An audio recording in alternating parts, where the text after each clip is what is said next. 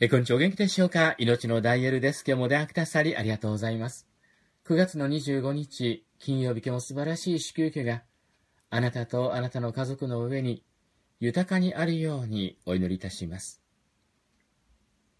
聖書の中に、誠に人は誰も自分をあがなうことはできない。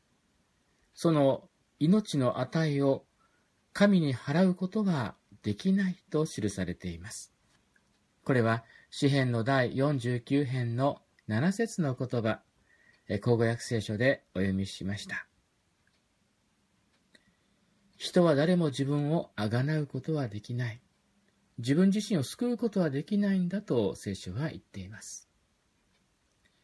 私は今朝、自転車を漕いできました。14キロほど一生懸命漕いできたんですけども、はあはあはあはあ言いながら汗いっぱいになりました。坂道になりますと、一生懸命漕いでたはずなのに、どんどんどんどんとスピードが落ちて、15キロぐらいまで下がってしまうんですね。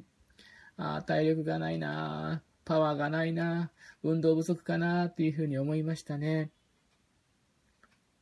自分自身の体すらコントロールすることはできない。一生懸命漕いでても疲れてくる。これが人間だと思います。ですから、聖書が言っている通りに、自分自身を救うことはできないんだというのです。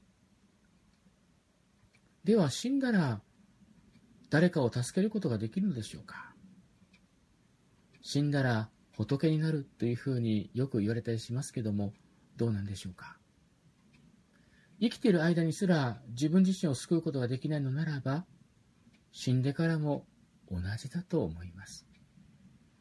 私たちは神にすらなることができないのです。人間はどこまで行っても人間。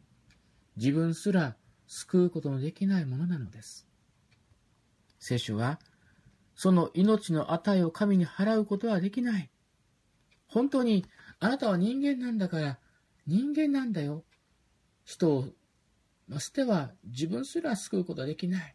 人間なんだ。神様はそうおっしゃっておられるんです。ですから、私たちはどこまでも自分は人間、神ではない。だからこそ私たちは神様に信頼して、神様にお委ねして、神様を良くしてくださることを信じて歩んでいくことが一番大切なことなんだということを聖書は言っているようです。自分で自分を救うことができないから、神様に救っていただく、神様に助けていただく、このことがなされてこそ本当に素晴らしい人生を送ることができるのです。ですから今日、自分自身に頼るんじゃなくて、神様に頼っていただきたい。そう思いますね。いかがでしょうか。それではその電話お待ちしております。お元気で。